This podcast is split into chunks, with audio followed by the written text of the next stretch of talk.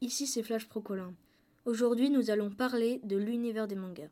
Si vous êtes fan de manga comme moi, vous n'êtes pas sans savoir que l'univers du manga ne s'arrête pas aux ouvrages de bande dessinée. Mais il y a aussi des figurines ou même des mangas exclusifs. Qu'on soit enfant, adolescent ou adulte, l'univers des mangas peut être à l'origine de véritables passions. Cette culture est originaire du Japon et regroupe de nombreux fans à travers toute la planète dont je fais partie. Le manga désigne avant tout une bande dessinée japonaise qui comporte plusieurs particularités, dont la principale est le sens de lecture. Et oui, même dans les versions traduites en français, un manga se lit de droite à gauche et non de gauche à droite. Le premier manga en français est apparu en 1902. Il s'agissait d'une BD humoristique publiée dans le journal Jiji Shinopo. Son auteur Rakutan Kitazawa a réutilisé le premier terme de manga après Yakuza. C'est tout pour aujourd'hui. La prochaine fois, je vous parlerai des shonen. Bye